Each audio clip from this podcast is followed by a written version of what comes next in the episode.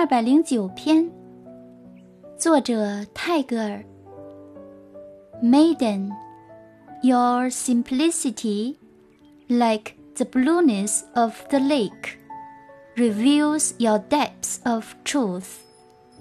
少女呀，你的淳朴，如湖水之碧，表现出你的真理之深邃。